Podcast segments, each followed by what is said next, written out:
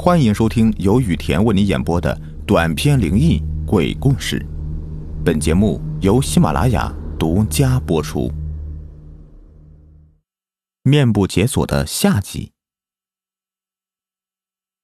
此时的时间已经是深夜了，昏暗的房间里，大双半躺在床上，愁眉不展，不知道在想些什么。整个房间散发一股难闻的气味，一般人闻了都会想吐，但是大双却住习惯了，丝毫没有受到影响。空荡简陋的房间墙壁上没有刷白，依然是水泥墙。从墙壁上随便接起了一根电线的尽头，是一个三十瓦的发着昏黄灯光的钨丝灯泡。房间的面积还挺大的。但是只有一张摆放在窗户下方的床和一个在床头组装的布柜子，这还是当初他在外面打工时候带回来的。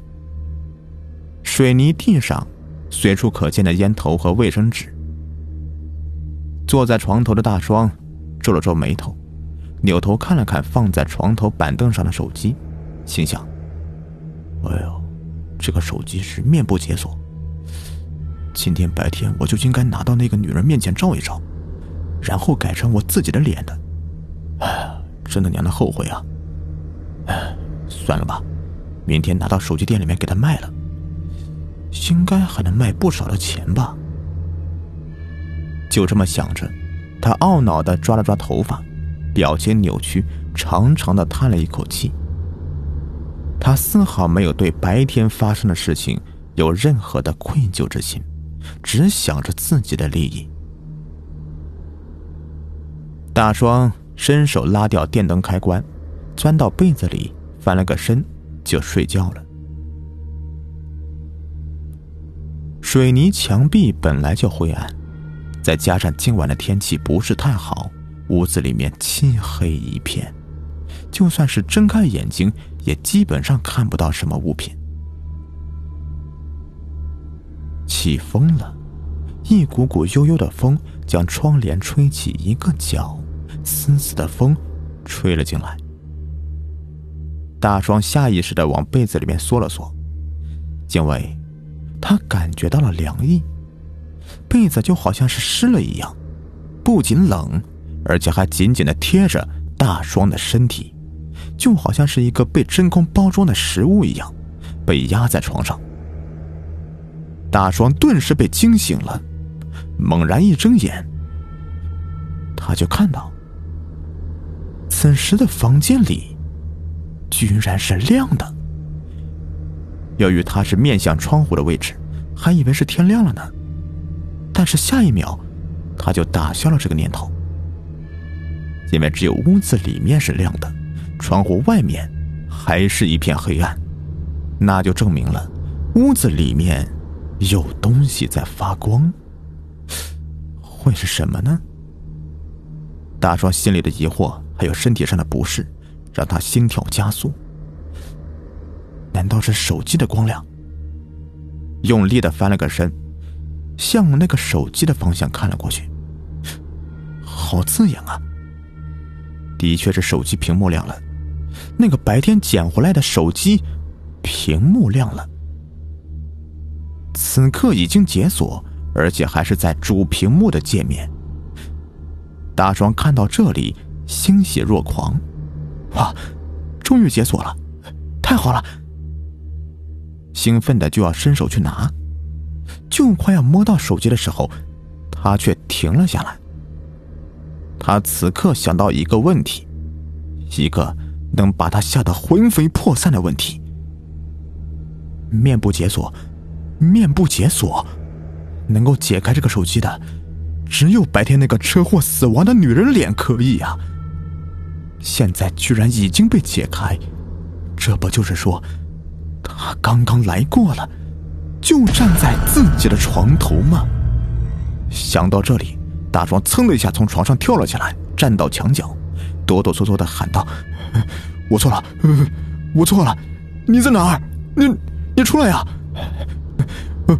我再也不敢了，手机还给你，手机还给你啊！叮咚一声，手机界面顶部弹出一个消息。距离太远，大双看不清楚显示的内容。随后又是叮咚几声，等了好久。大双看没有什么异常情况发生，他慢慢的放松下来。此刻手机又发来几条消息。大双鼓起勇气，慢慢的挪到床边，试探性的伸手去拿手机，摸到了，冰凉刺骨的触感从手指间传了过来。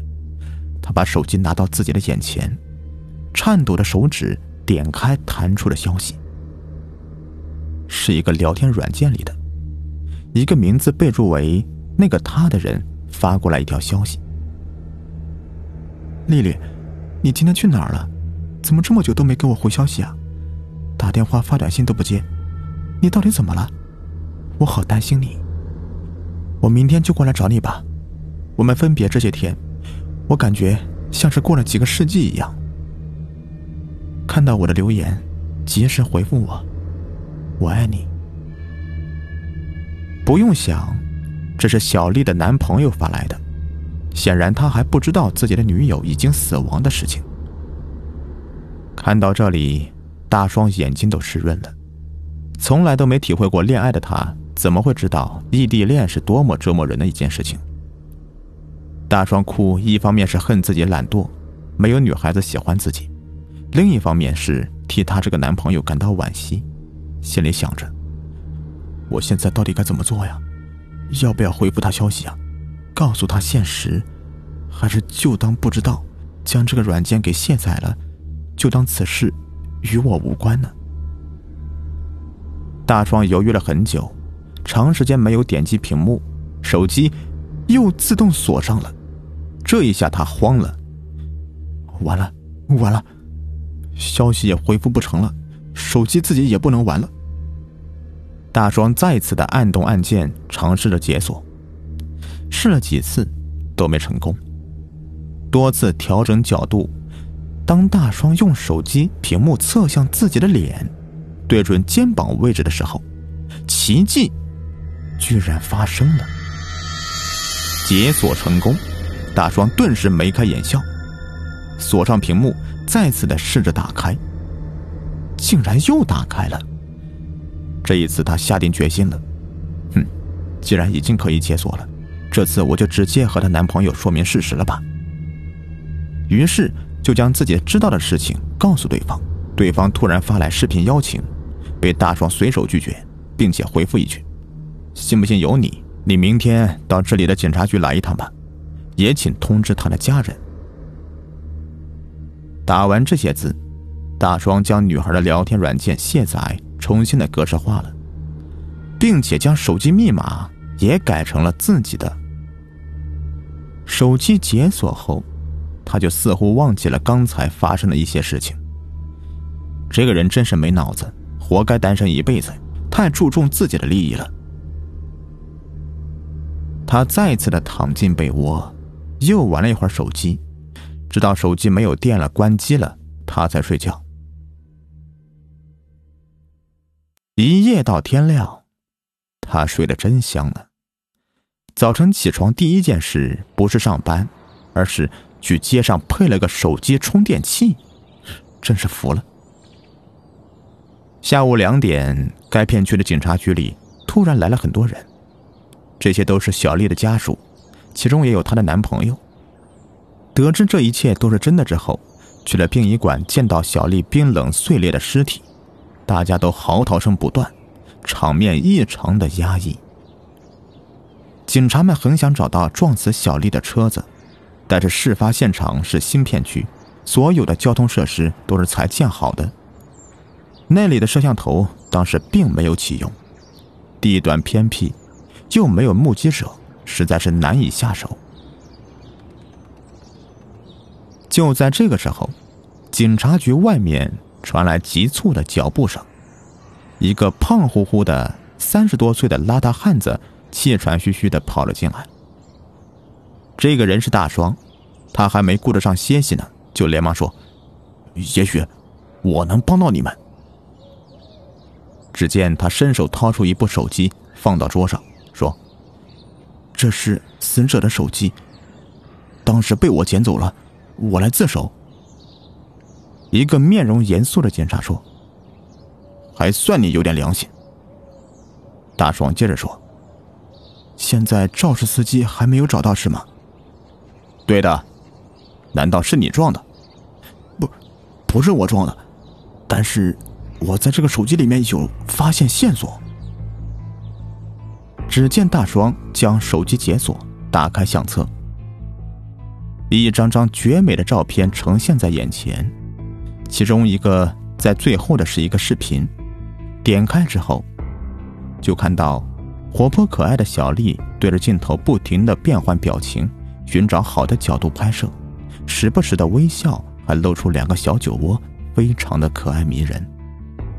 就在这个时候，小丽身后一辆车子开了过来，大壮连忙按下暂停，刚好接到车辆车牌的位置，看得很清楚。警察们看到这里，立刻登录公安系统，搜索到这辆车的主人名叫阿旺，知道了他的家庭住址之后，很快的出动警力前往目的地。在阿旺的家中，并未抓获他，他的家人告诉警察，阿旺车子坏了，修车去了，并且告诉了具体位置。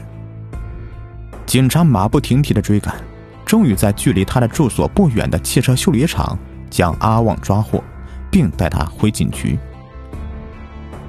他一五一十的全盘托出说：“哎，的确是我撞的，但是是在我大脑不清醒的情况下。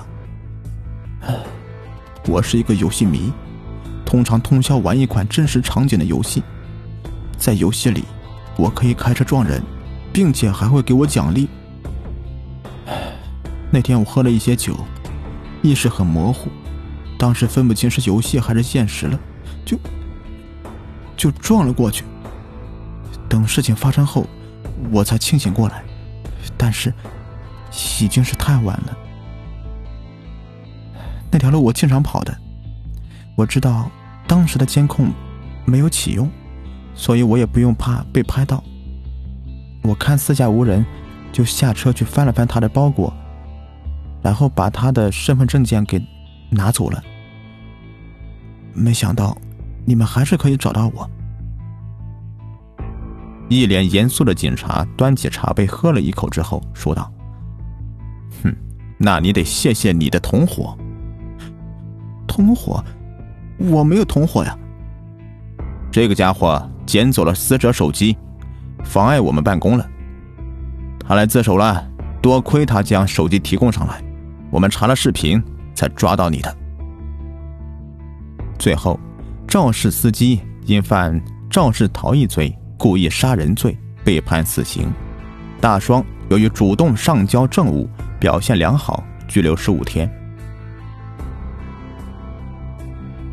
小丽的家属将她的遗体带回老家火化安葬，而那部手机就留给了她的男朋友。十五天后，从拘留所出来的大双，头发乱蓬蓬的，一脸的胡茬，显然里面的日子不太好过呀。他走到街上，走进一家理发店。师傅，剃个平头。回到家中，将家里里里外外的打扫一遍，每天都特别的勤快，工作认真，注重自己的穿着品味。